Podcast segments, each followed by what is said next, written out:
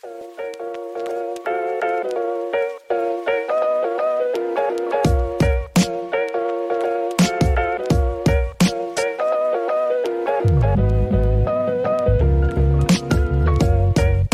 día de hoy, sus servidores queridos van a culminar con la trilogía de temas correspondientes al trabajo.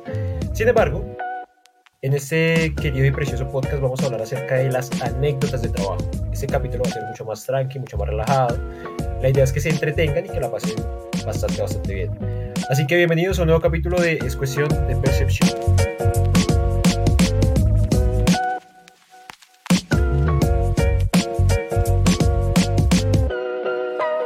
Alejandro, compañero, muy buenas tardes. ¿Cómo está? ¿Cómo va todo? ¿Por qué tan pálido?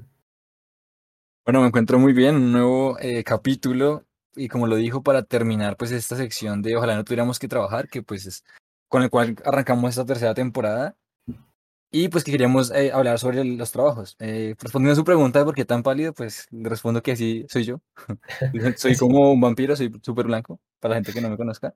Pero algo que no mencionamos es que para este capítulo traemos a uno de nuestros íconos invitados que estaban pidiendo a gritos. Es nuestro queridísimo compañero Eric Bermúdez. Así que, ¿cómo estás de estar nuevamente en este increíble podcast? Hola en su chicos, tercera temporada. ¿cómo están? Espero que estén bien. Pero ¿por qué esa voz? Tiene voz de guayabo, Eric. ¿Usted qué estaba haciendo anoche, weón? Nada, yo estaba juicioso estudiando en mi casa Excel, como todas las noches lo hago. De hecho, encontré un TikTok que dice que me representa y es como, ¿y tú qué haces? Estoy haciendo un curso. Yo lo siento, me tengo que ir, estoy haciendo un curso. En el curso. Entonces, Ahora llega la mamá. Papito, ¿ya se tomó el Alcacetset? sí. siento- Estoy haciendo un curso, mamá. Ah, ¿Ya se tomó el Bonfies? Bueno, la idea de este capítulo, señor Eric Bermúdez, es que mencionemos anécdotas que ya hemos tenido a lo largo de nuestras vidas en los Respecto trabajos en los que hemos trabajado.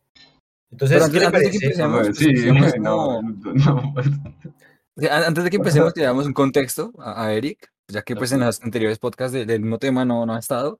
Básicamente en los primeros podcasts hablamos en primer lugar de nuestra experiencia en la campaña, que por cierto Eric también estuvo, aunque fue un breve periodo, pero también estuvo ahí. Y en segundo lugar hablamos de, en nuestro caso, de Brian y, y y mío, fueron sobre las prácticas, que fueron las únicas experiencias de trabajo que tuvimos aparte pues de la campaña, ¿no? Entonces, pues, ese es el contexto que hay, pues ya de ahí, pues contar, eh, no sé si Eric quiere contar así a grosso modo, ya que él no estuvo en las anteriores, algo de su experiencia de trabajo antes de contar como tal anécdotas, que, que hizo, que ha hecho, en qué se encuentra hoy, y, y, pues así como por, por encima, para contextualizar un poco. Eric dice, yo fui actor, no por. Además de eso, ah, ah, además de ser actor, ah, he podido trabajar en diversas áreas. He tenido la oportunidad de trabajar en, pues de manera independiente en la parte de gestión y gerencia de proyectos, pues como apoyo para proyectos de carácter social. Ah, doy, con, doy consultorías de Excel. Ah, también es, últimamente hice una consultoría. He traba- trabajo actualmente en el área de planeación y llegué a trabajar en el área de compras. Ok, Tan, tan. Ok, Le ok. pongo a insertar música dramática ahí. Es más, con esto digo todo. En este momento los tres estamos moviendo el mundo. Alejandro trabajando en educación, en, ah, en temas ambientales, Eric trabajando en educación y acá su, su persona favorita política. trabajando en política. Estamos moviendo el mundo los tres. Está bueno el mundo, sí. Pero bueno, ya entrando en materia entonces, empecemos a, contar un poco de las anécdotas, ¿no? Yo tengo entendido que Eric en su primer trabajo oficial que mencionó algo de que trabajó en ventas, ¿cierto? Compras. Sí. En compras, perdón. pendejo. Bueno, es, es casi igual o que es diferente, lo sé. No. No, es, lo contrario, de Es lo contrario, sí, es lo contrario. Bueno, ya que habla- hablando de, de- de compras, cuéntenos un poco de, de esa maravillosa experiencia de trabajo, que tengo entendido que fue súper feliz en su vida. Sí, fue una experiencia muy de mucho aprendizaje, puedo decir. Mm, Entendí que es trabajar bajo presión. Yo tenía momentos en los que no daba abasto. En ese momento también estaba estudiando, terminando la- el posgrado. Salía de, de trabajar de Facatativá hasta Bogotá. Uy. Llegaba a mi casa a seguir estudiando y trabajando. No había aprendido a separar las cuestiones del trabajo o a las del hogar. Entonces, esa es una recomendación que sí creo que todo el mundo tiene que aprender.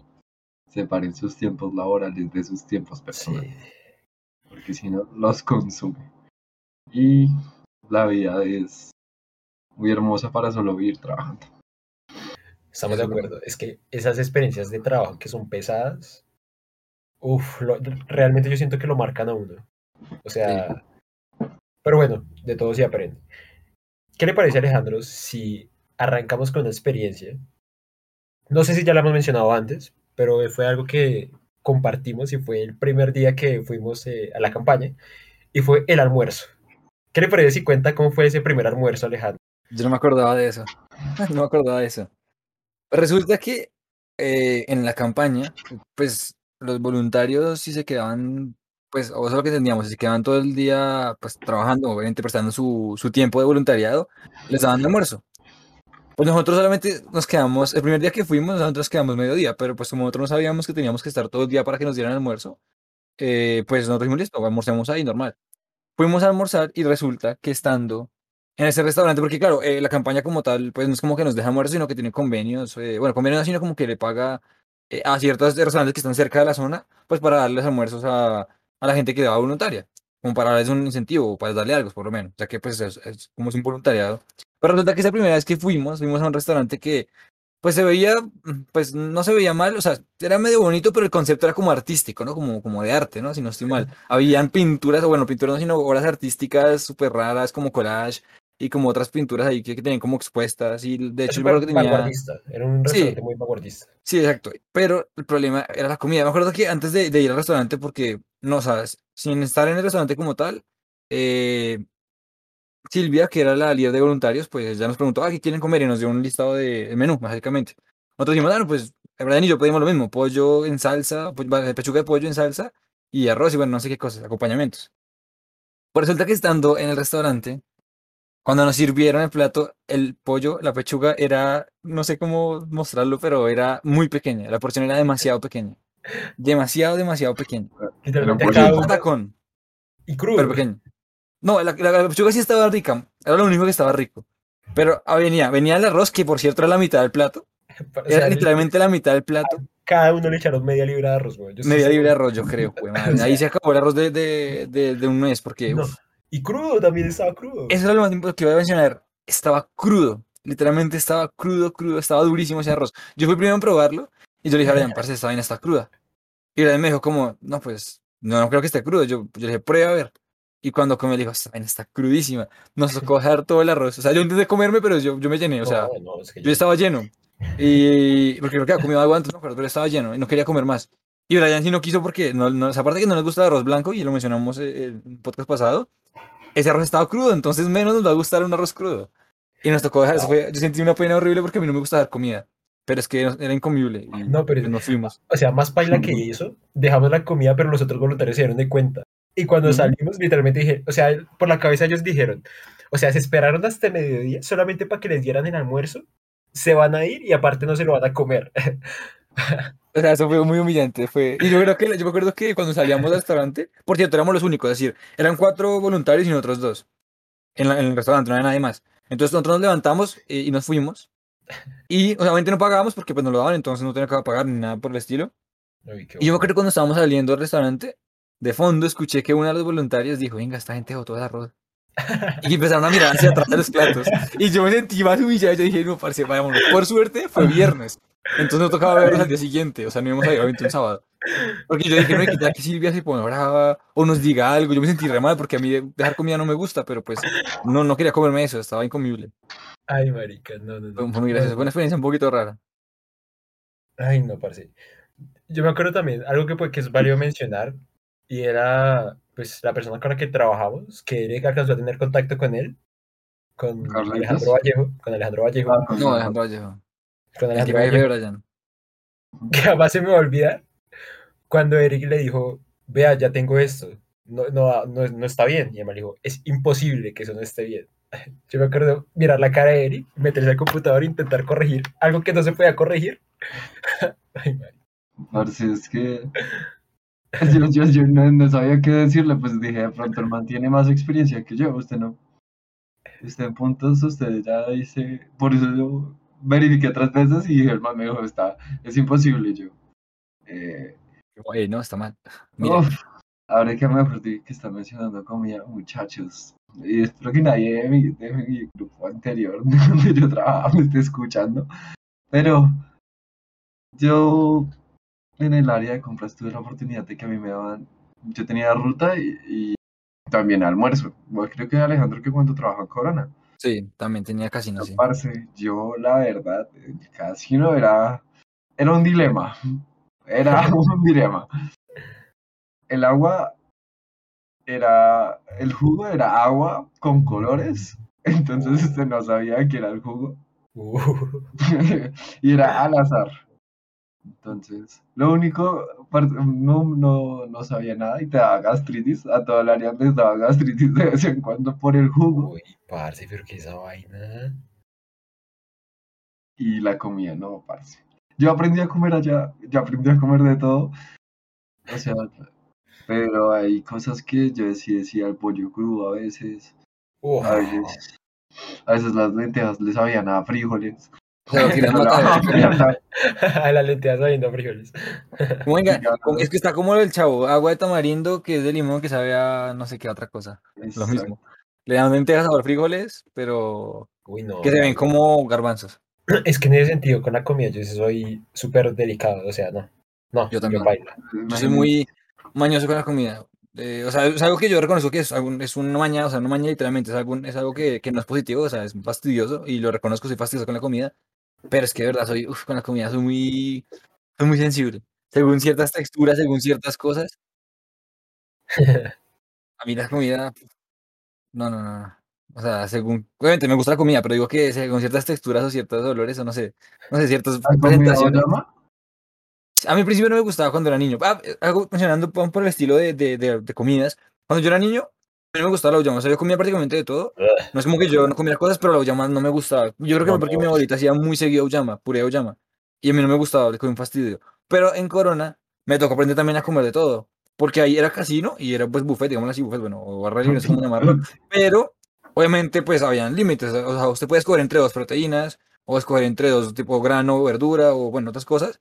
Y pues a veces eh, daban frijoles, a veces daban eh, auyama, y pues me, yo me, to- me tocaba comer porque no había nada más. O sea, si no comía eso, quedaba con hambre. Entonces ahí me tocó aprender a comer de todo.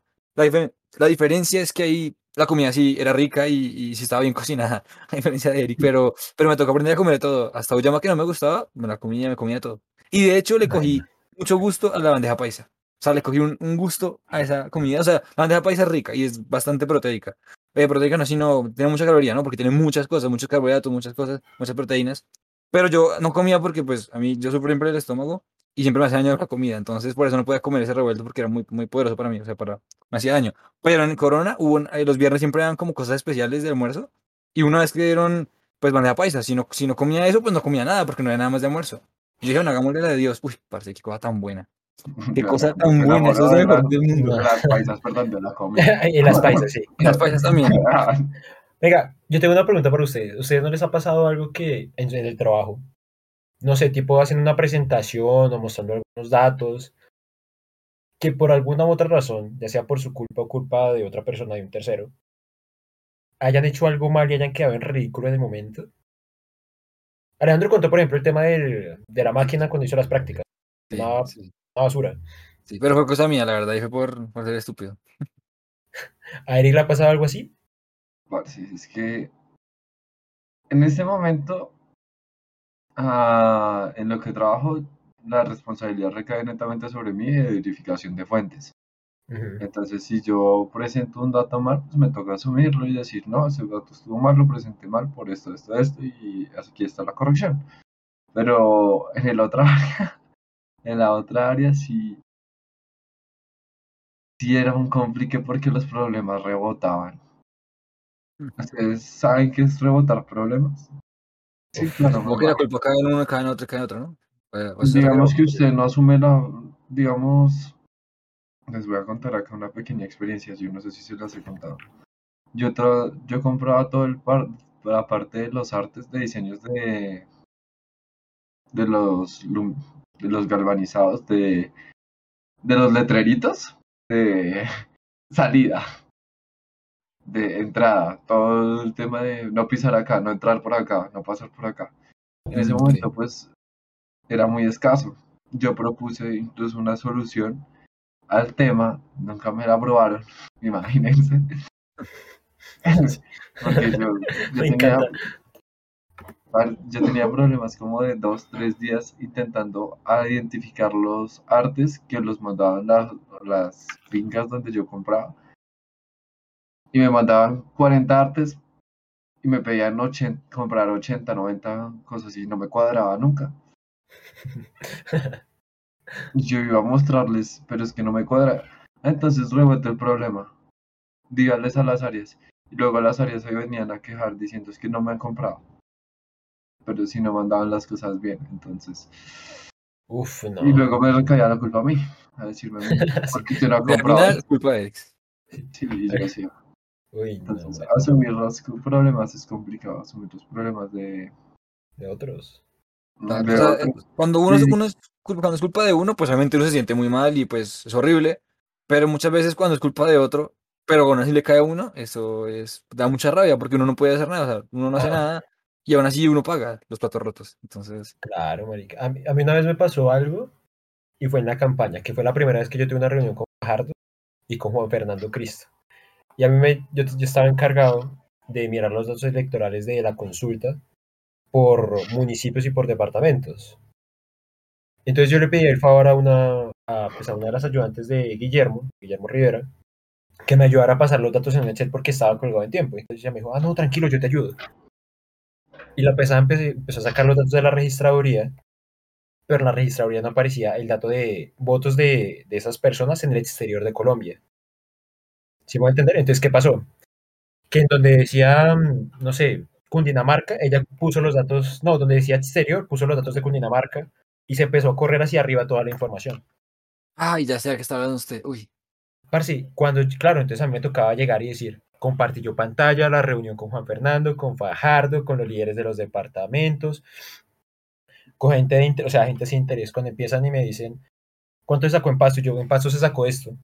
Y me volteé a mirar a mi Juan Fernando Cristo, me miró así y me dijo, eso está mal. En, en esa zona ese tipo le fue muy bien. Yo, pero ¿cómo así? No es posible. De una vez los nervios, empecé yo a revisar los datos. Y fue, claro, como a los 20 minutos fue cuando revisé el error y me di cuenta.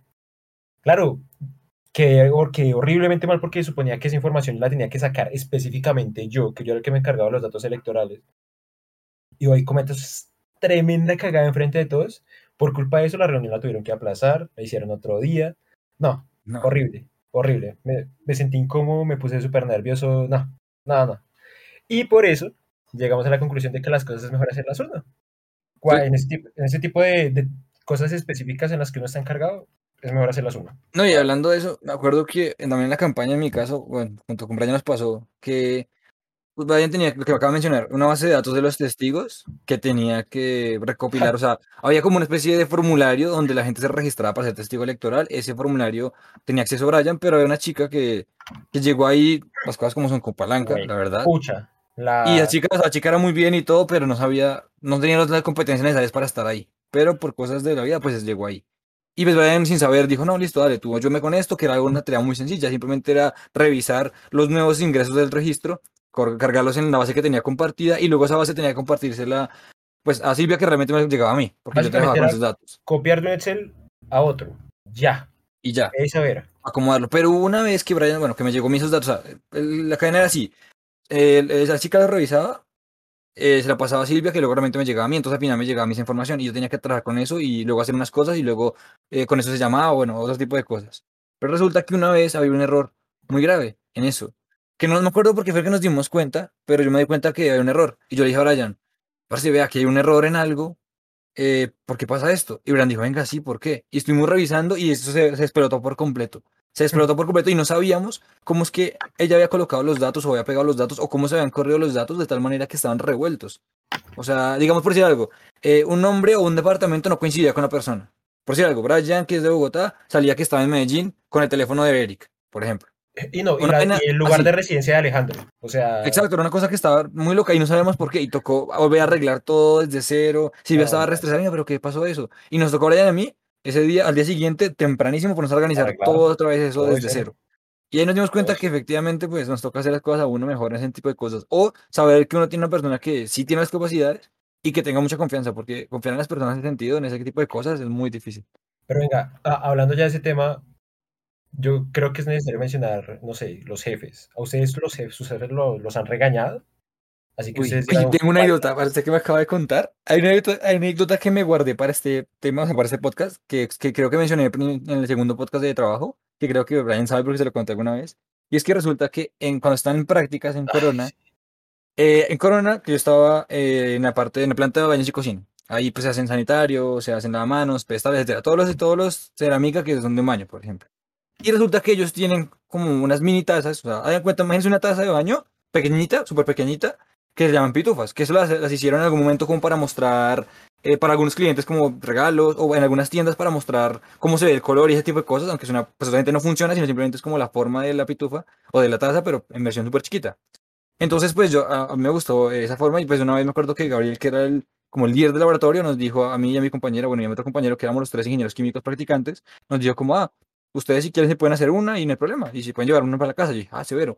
Entonces hubo un día que con mi, con mi compañera Isabel, que era mi compañera practicante, nos fuimos a armar la pitufa, la, la, o sea, nos, nos dieron una, bueno, la hicimos cero, tal, y luego ya quedaba esmaltarla, ¿no? Porque ¿cómo se hace la cerámica así, a, a grosso modo? Se arma con la cerámica, o sea, con, con los y con arcillas y con cosas, la, la forma, y luego ya se esmalta, en, en sumergiéndola como en, en un tanque, lo se sumerge, o sea, a nivel manual, ¿no? Se sumerge la pieza y ya queda pintada.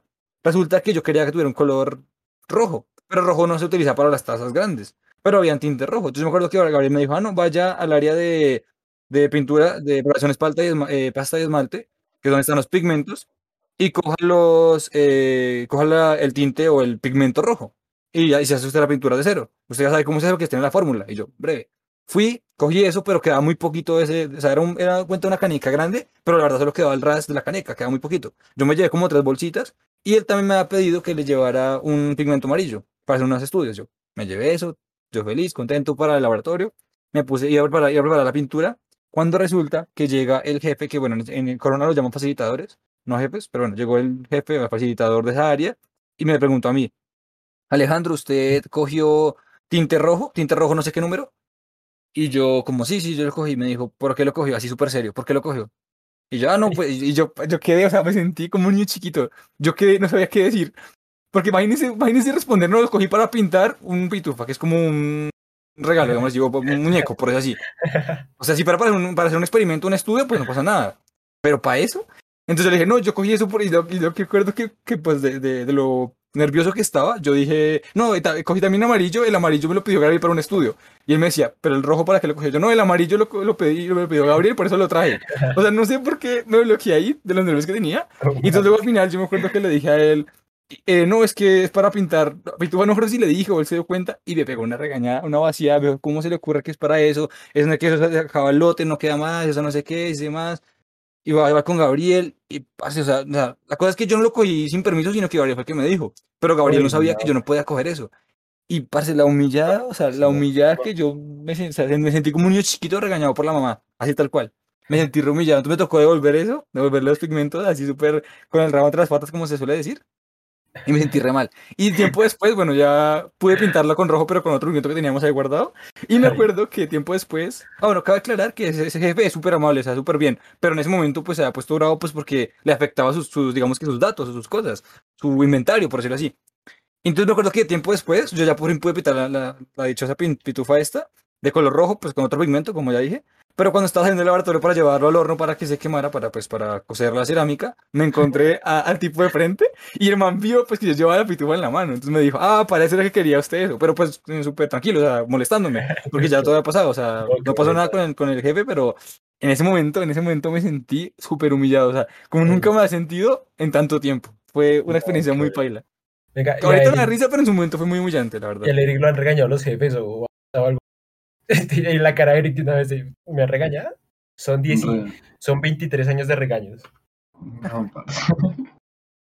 Pues normal. El primer regaño que me acuerdo que tuve, ustedes me dirán, será una, es igual una bobada. Es una bobada, pero pues era una bobada, carajo. Me compré de más, me compré como 100 papeles craft tamaño oficio de más. y cada papel valía como 10 mil, entonces compré como 200 mil pesos. Es que eran gigantes, eran gigantes los papeles, pero eran las resmas, eran como grandes. Pero eran resmas. ¿Y eso para qué usaban? Para envolver las flores. Ah, ok, ok. Era papel periódico ya, sí, era papel periódico. Y me compré 100 mil de más. 100 mil, 100 no más. Y me costó, fueron como 200 mil, 300 mil pesos de más. Entonces, pues yo dije, hombre, es suave el regaño. Pues y me, me preguntó, y, yo- y yo no sabía ni qué decirle a mi jefa. Le decía, no, ¿qué le digo? Me compré 100 mil pesos de papel de más. Esta compañía se va a quebrar por 100 mil pesos.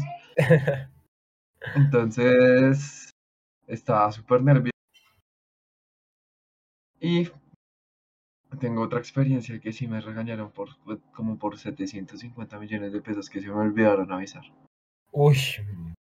No, o sea, pero hizo la compra bien, solamente que se le olvidó informarlos. No, es que había muchas cositas. Lo- el diablo está en los detalles, muchachos. Eso sí se los puedo decir.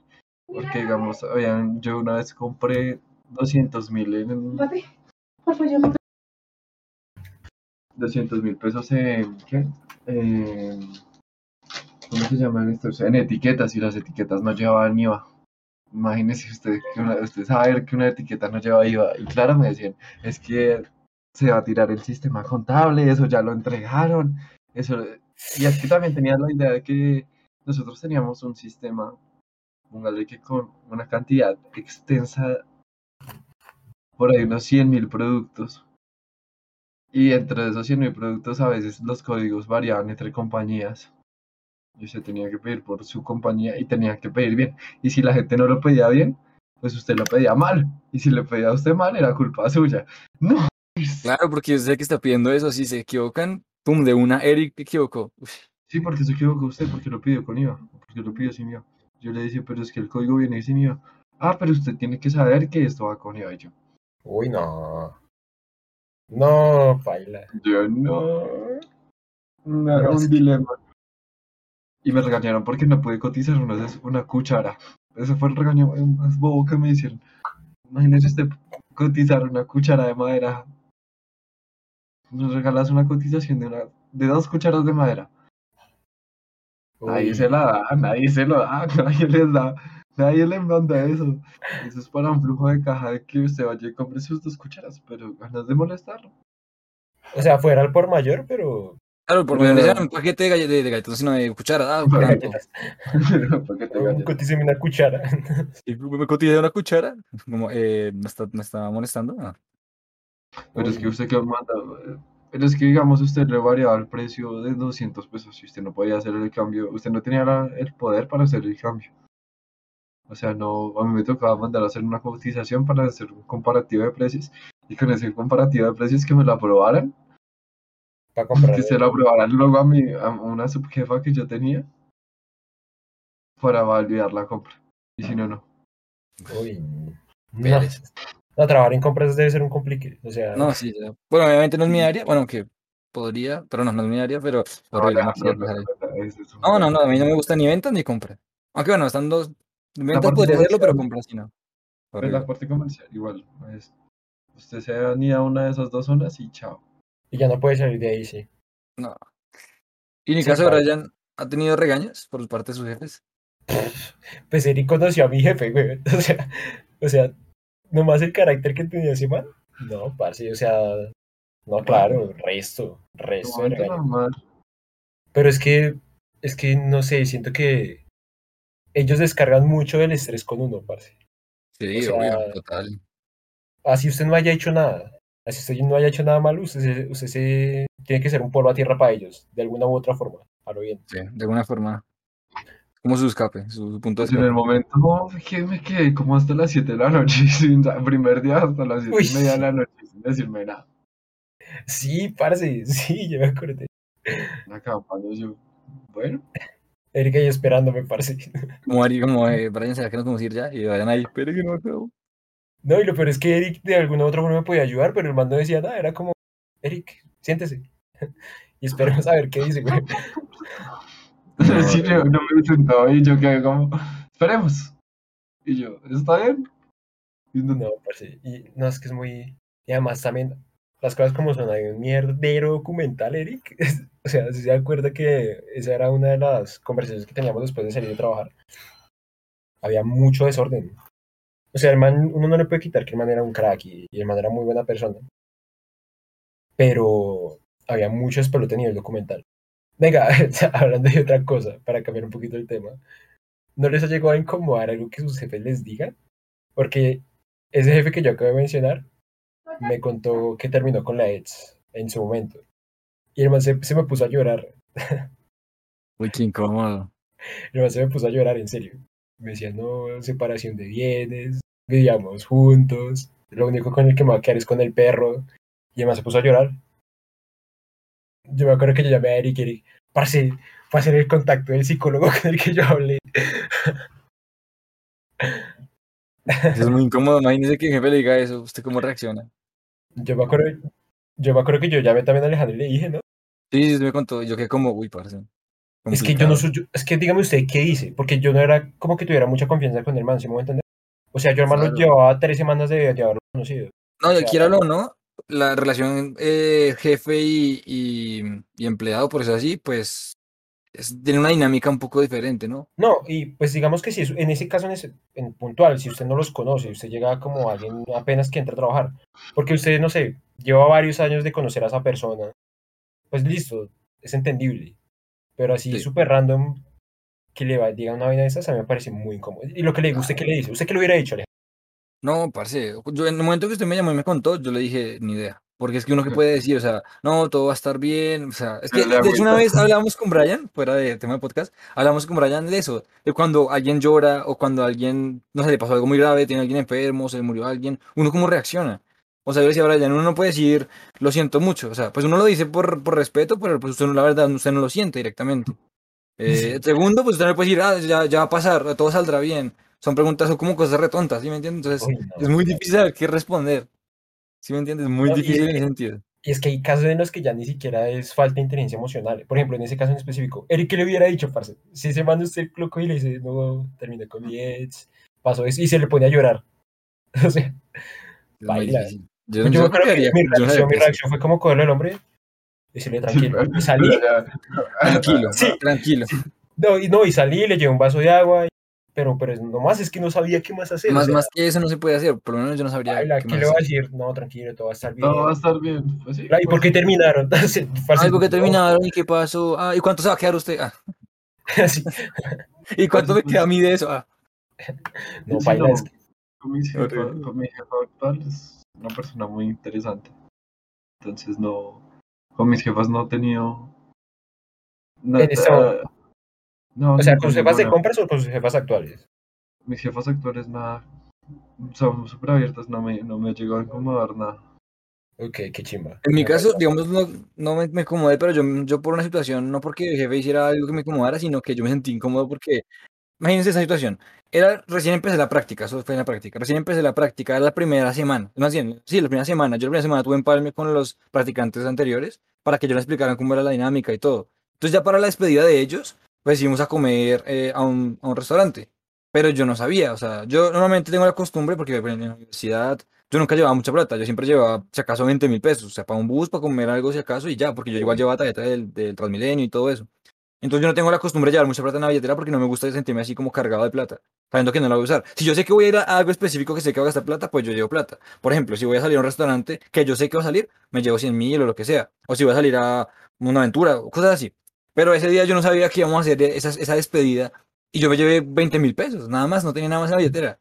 Y yo me acuerdo que ese día yo fui normal cuando me dijeron, ah, vamos a ir a almorzar a, no sé a no sé qué lado. Y yo, fue pucha.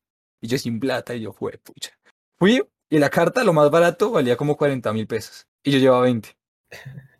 ¿Qué iba a comprar yo? Entonces me tocó, pues, o sea, con toda la pena del mundo, me tocó decirle a mi jefe en ese momento, como, se llama Néstor, ¿no? Como, Néstor, venga, ¿será que me puede prestar plata? Es que yo no traje. Imagínense qué pena. No, pero Entonces, es que- y no fue la primera vez que me pasó eso, no fue la primera vez que me pasó eso. Porque siempre, siempre salían, o sea, siempre hacían actividades sin yo saber cuándo era, y yo nunca llevaba plata. Y me acuerdo que esa vez me prestó como, me dijo, o sea, súper relajado, porque le da súper bien, me dijo, no, relajado, ¿cuánto necesita? Y yo, no, no sé, mejor le doy 60, y él se iba a ir, me dijo, de 60 después me paga. Y eso fue un viernes, yo justamente el, el lunes, que fue la semana siguiente, de una le pagué, o sea, sin, sin nada, porque yo siempre, yo soy buen, yo soy alguien que paga siempre mis deudas de una. Pero imagínense la incomodidad de su jefe y empezando, o sea, no le tiene confianza porque hasta ahora empezó usted su práctica, pedirle plata, o sea, a mí me pareció muy, muy incómodo. Venga, yo, yo creo que hay algo que sí podemos mencionar los tres y los tres podemos dar fe de eso. Y es que a veces uno queda traumado con los jefes. Yo me acuerdo que en, en un punto dado de la, de la campaña, cuando mi jefe me escribía para lo que sea, yo decía, "Jue puta, ¿qué pasó? ¿Qué me van a poner a hacer? Un día, parce. Eso fue recién de que yo me gradué del posgrado, como al, al día siguiente. El man me escribió y yo así súper, súper preocupado llamando, diciendo, no, ya hice esto, esto ya quedó, esto ya quedó así, ya quedó así. Y el man me respondió, tranquilo, le escribía para felicitarlo por el grado. Pero trauma que le quedó. Claro, a Alejandro le pasó lo mismo con Silvia. Sí. No podía Al final, o sea, como mencionamos en lo de la campaña, al principio era suave y no tenía ese problema, pero ya al final con las estrategias que implementaron, Silvia necesitaba todo el tiempo ciertas cosas porque se las pedían a ella, como, ah, cuánta gente se ha llamado, cuánta no sé qué, y demás, y todo esto del tiempo era como, Alejo, necesito toda esta información. Y algo, algo que pasaba con Silvia era que ella a veces no entendía lo que yo le decía, porque ella me pedía, me acuerdo que una vez me pidió como, a ver, necesito que me digas, porque nosotros discriminábamos las llamadas de Bogotá con las del resto del país. Entonces, yo me acuerdo que yo le dije, mira, esto fue las llamadas totales, eran, no sé, 1800, un ejemplo, 1800 llamadas. Y eh, en un día. Y de esas 1800, digamos que 800 fueron Bogotá y 1000 fueron del resto del país. Entonces yo acuerdo que le mandé el informe de, mira, esto es lo que llamamos este día, esto es lo que llamamos este día, este día. Y ella me dijo, ven, pero no se supone que el- ayer habíamos llamado 1800, solamente veo 800. Y yo le dije, como, no, es que mira, ya llamamos 1800 en total, pero es que son 800 de Bogotá y 1000 de, del resto del país. Y me dijo, no, tienes, tienes que, no sé qué te pasa, creo que, porque es que ese día fue el día que me dio la ansiedad que yo conté, que fue cuando no fui, que me enfermé del estómago, que, que me estresé horrible. Ah, a mí me jodió por eso Y también. sí, claro, y ella me dijo, ella me dijo como, no, pero creo que el dolor de estómago te está afectando. Y yo como, no, pero es que mira, yo dije, mira, no, es que, es que yo, yo, yo, divi- yo dividí como, como siempre hacemos, Bogotá por un lado, el resto del país por el otro lado, y están los 1800 llamadas que te dije, solo que están divididas en Bogotá y, y el resto del país. Y parce, y yo me estresé horrible porque era como, pero ¿cómo más te lo explico? Y así me pasaba muchas veces, muchas veces era como, ven, pero aquí no está bien, y yo como, no, mira, pero es que está acá y está acá. Y, ah, sí, sí. Y entonces eso me, me da mucha ansiedad. Y me acuerdo que a veces me escribía por la noche. Me acuerdo que una vez, de hecho, cuando ya se acabó todo ese trauma, ya era un día antes. De hecho, fue un día antes de las elecciones. Fue el sábado antes de las elecciones por la noche, tipo 9 de la noche, no, 8 de la noche. Necesito que me, me organices. O sea, la palabra siempre era, necesito que me organices una base. Que me cruces una base. Siempre esa era la palabra. Y eso me daba un trauma porque, claro, cuando yo veía que me escribía, yo, pucha, ¿qué base voy a cruzar? Y resulta que sí, es que me pasó muchas veces que yo estaba bien de trabajo, estaba sin nada, estaba relajado y llegaba ella, Alejo, necesito que me cruces una base.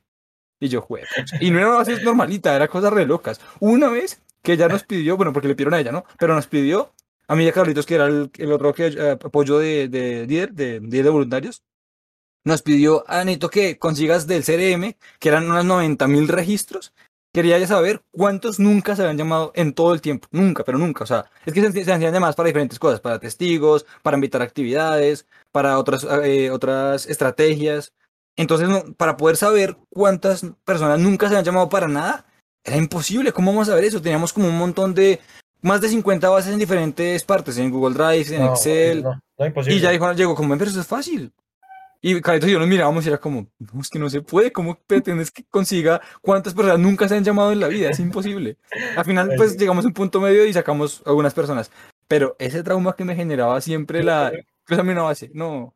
Yo No, creo no, que no, una no. vez me dio mucha risa.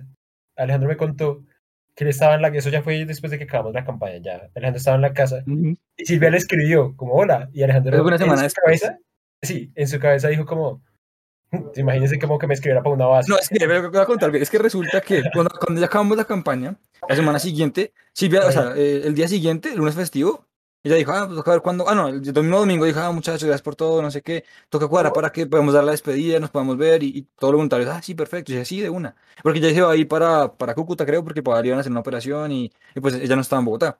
Entonces cuando ella me escribió que fue un viernes de esa semana, yo dije, ah, fijo, me, me va a escribir para ver cuándo cuadramos la salida para reunirnos todos.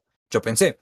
Y pues, porque yo me acuerdo que estaba en la cama viendo videos y me escribió como, era como las 9 de la mañana, me escribió como, hola Alejo, ¿cómo vas? Eh, ¿Qué haces? Y yo, "Ah, no, aquí haciendo pereza. Me dijo, ah, te voy a romper la pereza. Y yo, y yo como, ah, seguramente va a invitarnos para, para, para reunirnos. Y me dijo, necesito un favor. Y yo, yo dije, yo en mi cabeza dije, ¿Se imagina que fuera para uno cruzar una base? Cuando efectivamente me dice, ¿me ayudas a cruzar una base? Y yo pensé que me estaba jodiendo, ya ah, me está molestando.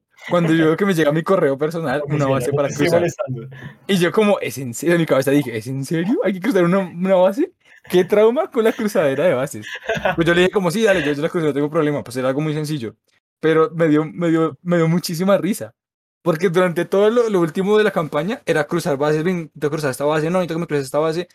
inclusive ya después de la campaña, cruzar una base, pues para otra cosa, pero cruzar una base. O sea, eso fue un trauma y yo le conté a Ryan y yo, parce, yo le dije, parce, no puedo cruzar, no, que no cree lo que me pidió Silvia. Y me dijo, ¿qué? ¿Cruzar una base? Yo, sí, perro. Fue muy, fue muy gracioso. No, no, me lo podía creer. algo que me acordé, que ese día me arruinó el día por completo, y Alejandro también, que de hecho nos enfermamos, fue cuando estábamos, eh, pues, estábamos trabajando y se nos dio por tomarnos un vasadote de tinto. Tinto reposado una semana. No sabíamos, no sabíamos que estaba recalentado, pero imagínense, eran viernes y el tinto lo hacían los lunes, pero nosotros no sabíamos. Entonces cogimos y echamos de la greca el tinto normal y nos cayó, nos cayó re mal. Yo me acuerdo que me dio la pálida, yo estaba todo el día temblando con dolor de cabeza, horrible, horrible, horrible. Y salí yo para encontrar a Alejandro en la misma situación. Y es que ese día llamé, ese día yo llamé, porque ese día cuando todavía estaba llamando así ah, horrible, yo, yo que se me bajó la atención, me temblaban las manos, me dolía la cabeza, y remató con que era un viernes, ¿no? Con que Silvia dijo, muchachos, toca venir el sábado y el domingo. Entonces yo quedé como, uy, no, si hay juepucha, yo estoy maluquísimo por ese perro tinto que nos tomamos.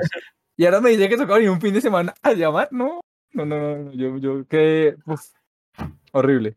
Pero bueno, pues, saliendo un poquito de, las anécdotas de, de, la campaña, que bueno, que hay muchas y si quisiéramos seguiríamos contándolas. Quiero eh, que Brian nos cuente, eh, y ahorita Eric también, nos cuente una anécdota o dos anécdotas así eh, divertidas, en este caso anécdotas divertidas, que tengan de sus otras experiencias de trabajo. Yo me acuerdo, pues, mm, ¿qué pasó? Yo llegué a recibir el carnet de cuando estaba trabajando en Soy Mac y a mí me dijeron, suba, hasta el cuarto piso. No sé por qué en mi cabeza entendí el octavo piso, pero en el octavo piso había otra empresa. Entonces yo me acuerdo que yo subí al ascensor, subí al octavo piso y empecé a buscar el área de operaciones comerciales. Claro, entonces le pregunté al vigilante de ese piso. Le hola, buenos días, hagan un favor, es estoy buscando el área de operaciones eh, comerciales porque tengo que recoger el equipo. Y el man me dijo como, ¿operaciones comerciales? Y el man, qué raro, y el man se fue, llamó a una señorita, no sé de qué área era, me la acercó. Yo como, oye, es que si buscan área de operaciones comerciales, me dijeron que subiera y que acá podía recoger el equipo. Ya, pero ¿cuál equipo? No te entiendo. Entonces a mí ya, ya, se empezó a hacer como muy raro, que como así que nadie sabe qué es el área de operaciones comerciales. O sea, si me mandaron directamente acá, tengo el carnet. Claro, y ahí fue cuando llegó la boleta. Ella me dijo, pero ¿cómo así no? Déjame ver tu carnet. ¿Cómo saco el carnet? Soy Mac Colombia eh, practicante de operaciones comerciales. Y me dijo, ah, es que te confundiste, eso es una empresa de electrodomésticos, una vaina así, de vaina de, electrónica. Me dijo, no, soy Mac, ¿qué hace en el cuarto piso? Y me tocó devolverme y bajar a recoger el equipo. Pues en su momento me sentí horrible, me, dio muchísima vergüenza, pero una vergüenza absurda. Yo buscando, literalmente duré como, que como 40 minutos ahí esperando, moviéndome de un lado para el otro. La señorita me decía, pero no, no te entiendo, el vigilante tampoco, y el vigilante llamaba a un lado, llamaba al otro. Horrible, horrible. Esa es una, la, la que primero se me vino a la cabeza cuando usted me hizo su pregunta. Y el señor Eric, algo así vergonzoso que le haya ocurrido. Dice, me comí a mi jefa. no, no, no sorprendería siendo Eric, pero algo vergonzoso que me haya pasado en el trabajo. Algo que vergonzoso o gracioso, una vez graciosa que tenga algunos de sus trabajos. Me viene el espejo. Entré al baño y me viene el espejo. Uf, muchachos, aquí pensándolo, pues en este no, en este todo súper bien, la verdad. Entonces no, no, ni vergüenza tenido. Ah, creo que lo más gracioso que me pasó fue que para el Halloween del año pasado, pues a mí me tocó ir a trabajar. Y pues nosotros habíamos quedado de ir de, de supuestamente de vaqueros. Pero pues yo no me fui, yo me fui con una camisa roja, estilo normal, o sea, pues no tenía nada más. Ah, tenía un sombrero, nada más. Pues nosotros por allá, súper normal. Y estaban haciendo un concurso. Y pues las chicas de mi área se fueron todas bien vestiditas y pues estilo vaquero. Y terminamos siendo pasión de gavilanes el área de compras, ¿sabes? Y súper gracioso fue porque finalmente no solo, no solo nos supuestamente fuimos del área, fuimos pasiones de gavilanes, sino que nos ganamos el concurso. El con la camiseta roja y Yo por ahí tendré una foto, no sé si la... Y sí, nos ganamos el concurso, de quedamos de segundos, sin saberlo ni nada, todos súper cagados de la risa. ya pues, ya pues. Entonces, es- Curioso. O sea, pensaban ir de una cosa y terminaron siendo gavilanes y Sí, casi ganan no, el concurso. Oiga, algo que me acordé también. ¿Ustedes no les ha pasado que hay una chica que les parece muy atractiva en el trabajo? Muy, muy atractiva. Porque Alejandro y a mí nos pasó con una pelada, de, la- de hecho nos pasó con dos. Pero la segunda, fue, la segunda fue un choque mental. Sí, fue un choque muy drástico. Porque Cuéntelo usted, cuéntelo nosotros, usted. nosotros decíamos, uff, esa pelada está muy bonita. En su momento yo ya me estaba al margen porque estaba saliendo con otra pelada de la campaña. Entonces, Que ya pues Pero pues hablo- en ese momento. si No, hablábamos... por cierto, creo que no lo ha contado. Tío, que iba a contarlo en este podcast. Ah, sí. Sí, sí, más adelante lo contaremos. eh, qué asco, pero bueno, lo contaré por encima. El caso es que hay una pelada que se veía muy, muy bonita. Y Alejandro, yo, parce, esa pelada está re linda. Yo le decía, parce, háblele. De hecho, no. Y duramos un mes creyendo que la pelada tenía 25, 26 años, como mucho. O sea, como mucho. Yo le ponía máximo 25, pero eso nos pasó con dos personas de la campaña.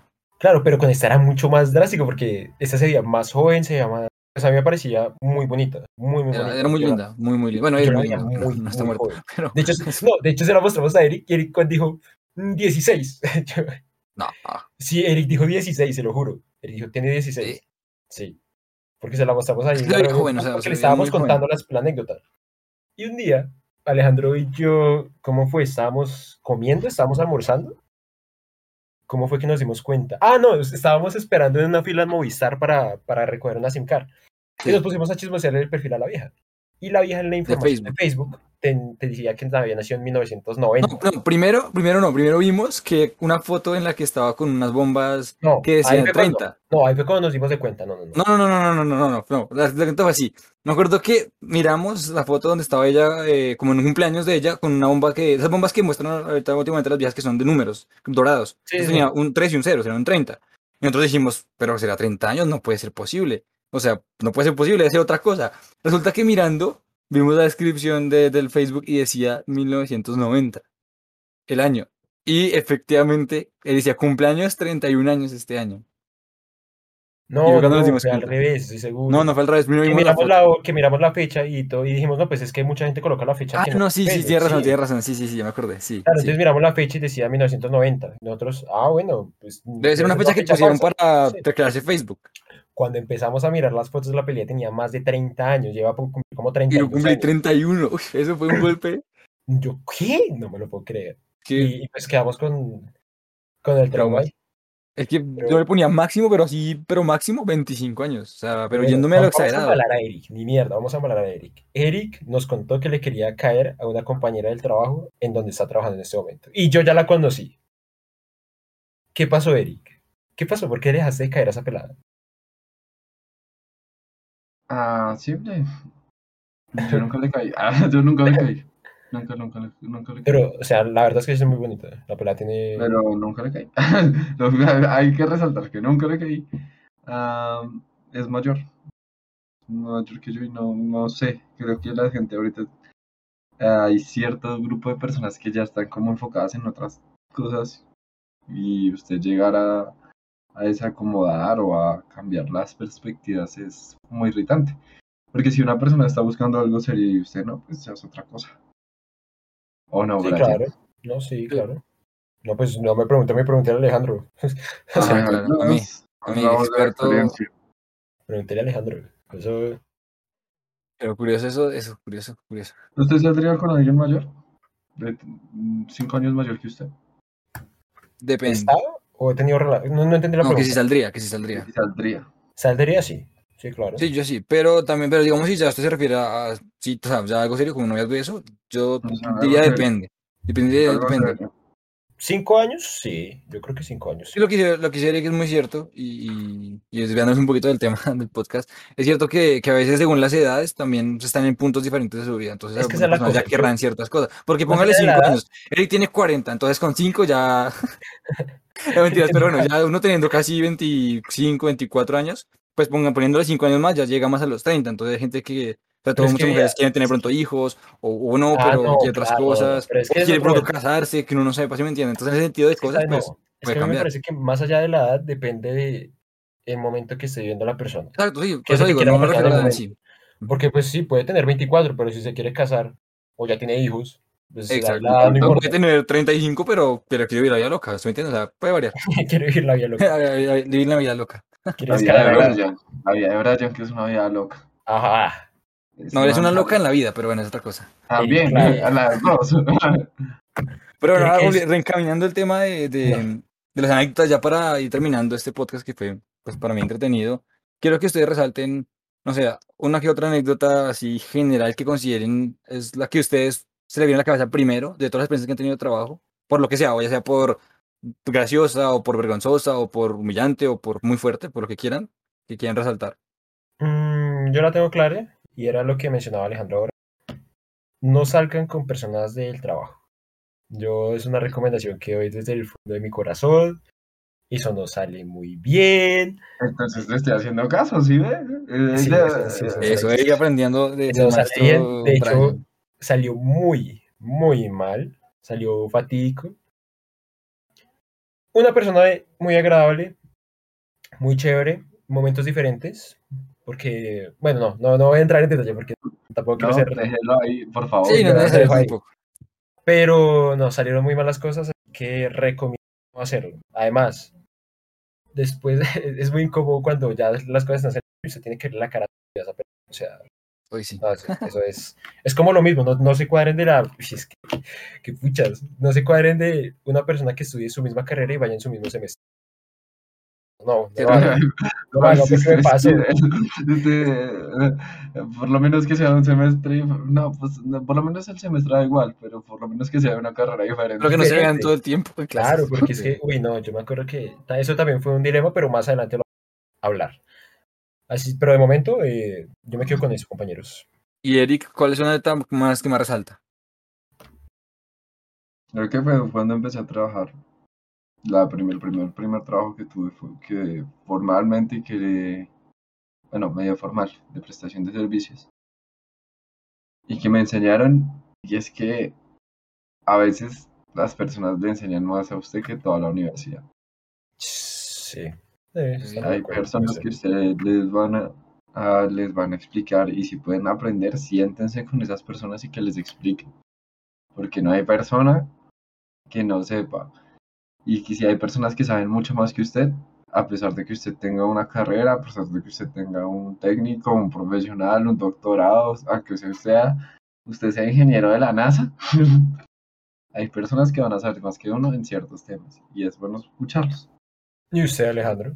¿Y usted? Yo creo que la anécdota que más me marcó, bueno, es que dije solo una, pero es que a mí se me vienen dos a la cabeza en- eh, para ambos trabajos. La, la- la práctica fue el que ya mencioné la pitufa porque me sentí muy humillado, humilladísimo. O sea, nunca me he sentido tan humillado en muchísimo tiempo. Eh, Me, me- me recordó cuando era un niño chiquito que uno hacía una pilatuna, o como le decíamos, o, o- o- o algo malo y que el mamá de uno o papá de uno regañaba así horrible. Y en la mm, campaña fue cuando me dio ese ataque de ansiedad tan horrible que inclusive hasta mis papás me dijeron, venga, ¿qué le pasa? Nunca lo había visto así. Porque fue de, de tanta frustración yo lloré de la ansiedad. Duré sin mentir como 20 minutos llorando, frustrado. Ahora que lo mencionas, Entonces, eso es lo que se me viene a la cabeza como ahora que lo mencionas, también podría ser una, una para anotar ahí. Porque es Sí, que me marcaron, me marcaron mucho esas dos experiencias. yo me acuerdo que Alejandro, después de que tuvo el ataque de ansiedad, me pasó como a los dos días a mí. O sea, No, una- de hecho fue una semana después. uy, cual, no. una semana después. No, horrible. Y, y cosas del destino, porque yo me acuerdo que yo bajé, pero re mal. Y por cosas de, de Dios, salió Alejandro del baño y me vio. Sí. o sea, no sé cómo es es, que posible eso. Es por eso Pero- hay que saber manejar las emociones. Sí, sí, sí. Porque pero es que eso, obviamente eso es falta de inteligencia emocional. Porque es que nos que- dio... Es que en ese caso yo creo que ya se extrapolaba a nosotros demasiado. O sea, Y ya, es que ya era un punto en el que ya todo nos claro, ya es que no, demasiado. Yo lloré, ustedes no saben cuánto yo lloré. No, no sabemos, pero me lo imagino. Pues de hecho, eh, de hecho, así para medio contar, esa vez que, esa experiencia que, que- mencioné, que recalqué en el primer, en el primer podcast de, de- de trabajo, que fue que me dio esa ansiedad, yo me acuerdo que llamé a Eric, porque yo dije, yo sé que pasó por algo similar en su trabajo, y dije, quiero que él me diga cómo pudo superar esa, esa ansiedad. ¿Cómo pudo él dejar? Yo me acuerdo que le dije, "Parce, ¿cómo hizo usted para poder renunciar sin sentirse culpable? Porque yo me sentía muy culpable de dejar todo tirado. Y Eric me dijo, no, Eric pues, me dice, eh, Él le dice, respuesta, Pepa Perico, Popper, tu. Y le eh, colgó. fue lo que dijo Eric, exactamente, sus Y le consejos. colgó. Claro, claro, toda la vida. Pero eh, no, si, si Claro. fueran a hablar de eso, el tema sí es duro. Para mí fue duro. Para mí fue una experiencia de yo llegar a mi casa. Yo llegaba con mi casa con ansiedad cada viernes, es decir, yo no, no me alcanza el tiempo el sábado, mañana tengo que ir hasta allá, tengo que estudiar para la universidad. Yo nunca había sentido tanta ansiedad. No sabía cómo, yo sacando trabajos de grado, haciendo el trabajo de la monografía con Luis. Del posgrado. Afortunadamente Luis pues me apoyó y yo los fines de semana trabaje, estudie, haga lo que sea, intentando sacar todo adelante. Y que no se me daba. Y pues hay gente, hay gente, que- hay trabajos que se le dan a uno más que otros, ¿no? Pues me imagino. Hay gente que se le da mejor las ventas, como hay gente que se le da Claro. mejor la parte comercial. Ujú. Pero si me acuerdo llegar y decirles a mis papás, estoy frustrado, yo ya los tres meses sabiendo que yo ya me quería ir. Yo duré seis meses No, arriado, yo, yo sabía que a los tres meses yo les dije a mis padres, yo me quiero salir de ahí, yo no estoy cómodo ahí, no me siento bien ahí. Y a mí hubo una gota que me derramó el vaso y fue cuando yo tenía que responder, sí, acá una breve y súper rápida anécdota chiquita les cuento. Yo tenía que responderle a, a tres personas. A mi jefa, a la jefa principal del área de compras, a la jefa operacional, y a mí tras derecha me tenían asignado a un comprador que tenía que responderle a él, a esa persona. Yo le respondía a las otras dos personas con lo que podía, con todo, o sea, todo bien. A la última no le alcanzaba a responder completamente y esa persona llegó a hablar mierda de mí. Cogió y me decía, me fue, me era muy honesta de frente, pero muy hipócrita, o sea, fue súper hipócrita conmigo y cuando ya en el momento que llegó una evaluación de desempeño me dijo, no, es que usted no está sirviendo para nada. Uy, no. Fue como, prácticamente, es que usted no me está dando respuesta, ¿usted qué está haciendo? Yo decía, "Pues entonces, ¿qué putas? O sea, de- si no... Y la, con- la solución fue contratar dos personas cuando me fui. Entonces, O sea, se dieron cuenta efectivamente que, que una persona no daba abasto. Eso fue lo que pasó también a Brian con la práctica, ¿no? Sí. Que al final cuando salió Brian llegaron dos practicantes para hacer lo que hacía Brian. O sea, imagínense. Entonces uno, uno tiene que saber reconocer que uno no es malo. Si ustedes saben, lo- saben lo que saben y ya han llegado O hasta sea, este uno no es malo si no está en el lugar equivocado, en el momento equivocado. Uy, qué buena frase. Básicamente, yo creo que para, para dar conclusión a esta trilogía de, de capítulos acerca del trabajo, eh, es bueno mencionar que primero lo que dijo Eric al inicio de- del podcast, la vida es muy bonita para es desper- no desperdiciarla, pero para dedicársela 100% al trabajo. Obviamente no. Segundo, intenten no dejarse en abrumar tantas cosas. Yo sé que es fácil decirlo y hacerlo es otra cosa, pero nos ha pasado a los tres situaciones parecidas y en su momento no tuvimos eh, muy buena inteligencia emocional para controlar ese momento en específico. ¿Qué les podemos decir? Intenten estar tranquilos, recuerden que no toda la responsabilidad es suya, porque jamás va a ser así. Eh, y, si, tercero, si van a trabajar, es, va a ser, es difícil, es difícil hacerlo, pero si van a trabajar, intenten que sea algo eh, en lo que les guste. Cuando uno trabaja en algo que le gusta, todo se desarrolla de una manera mucho más fácil y adecuada. Ahora, si hay muchas personas que están trabajando haciendo cosas que no les gusta, pero lo hacen por necesidad, Porque les toca. Porque claro, porque les toca. E- Es bastante, bastante duro, pero también es lo que le digo. Complicado decir, no, es, es inténtenlo, sigan adelante. Fácil decirlo, pero lo que más podemos decir es que intenten no dejarse abrumar por las cosas. Intenten siempre estar con la mente muy activa, ordenados, eh, sinérgicos, tener una muy buena inteligencia emocional y eso les va a ayudar bastante a desarrollar y desempeñar sus actividades laborales. Entonces, para finalizar, yo por mi parte les doy muchísimas gracias a todos por eh, escuchar este podcast, espero que les haya gustado. No olviden seguirnos en nuestras redes sociales. Nos encuentran en Instagram, Facebook y TikTok como arroba e-percepción o es de percepción. Alejandro. Y ya para finalizar, para digamos, un poco la conclusión que decía Brian, es verdad que pues, nosotros podemos decir, hacer ciertas cosas que al final en el momento no hacemos, pero es importante poder reconocer lo que dijimos en el momento. No todo se puede controlar. Ver, obviamente en ciertos aspectos es muy difícil por lo que se Brian, a veces uno, gente que no puede salir del trabajo porque no tiene nada más que hacer, sin eso no puede comer, pero pues tratar de buscar algo que le guste y en el caso de lo que yo tengo por experiencia cercana que pasó a Eric, descubrir qué es lo que realmente le gusta a uno y por dónde se quiere enfocar. Y de esa manera puedes buscar o trabajar en pro a poder tener un trabajo en ese sentido, en algo que le guste, ¿no? Eric se dio cuenta que compras menos lo que le gustaba, pero ahora con su nuevo trabajo se dio cuenta que le gusta otro tipo de cosas, ¿no? Y pues ya para finalizar, quiero que Eric se despida, pero también antes, o también para que se despida, quiero que nos diga, así como dinámica que vamos a implementar ahora, dos temas que le gustaría que trajéramos a futuro en el podcast. Bueno, esto es simple. Ah. Bueno, aquí me gustaría que habláramos, eh, nos reuniéramos también con Luis a un podcast sin censura, sin tema, y, con un tema y alargado hasta donde nos dé. Ok. Y sin censura, que podamos decir unas pequeñas cuantas palabras de carácter grande. Ok. ¿Veis? Listo. me gusta. si les restringe. No, nada. O algo. Nada. No sé, si, no sé si está la monetizando no. Nada mente abierta este, este podcast. Aquí hay libre expresión. Y el segundo tema que les podría yo recomendar.